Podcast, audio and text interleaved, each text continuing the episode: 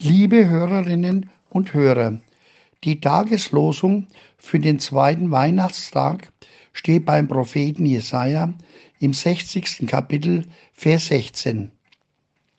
Ich, der Herr, bin dein Heiland und ich, der Mächtige, dein Erlöser.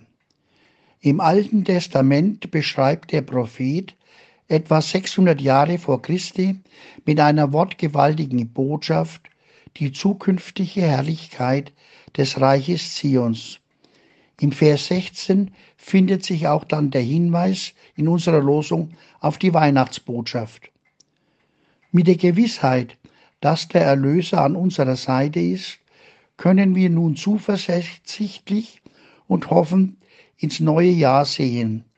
Zu diesem Glauben und die erforderliche Standfestigkeit ermuntert uns auch der Apostel Paulus im Lehrtext im zweiten Timotheusbrief Kapitel 1 im Vers 10, wenn er schreibt, jetzt ist sichtbar geworden im Erscheinen unseres Retters, Christus Jesus.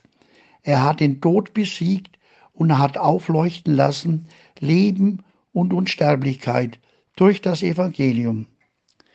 Der heutige zweite Weihnachtstag ist auch der Gedenktag an den Erzmärtyrer Stephanus, der wegen seiner Glaubensstandfestigkeit und Überzeugung 40 Jahre nach Christi gesteinigt wurde.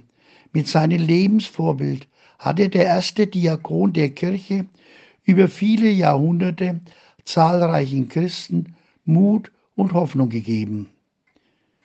Ich wünsche Ihnen ein frohes Weihnachtsfest und Gottes reichen Segen. Einen herzlichen Gruß aus Mark Bibert, Günter Prädikant.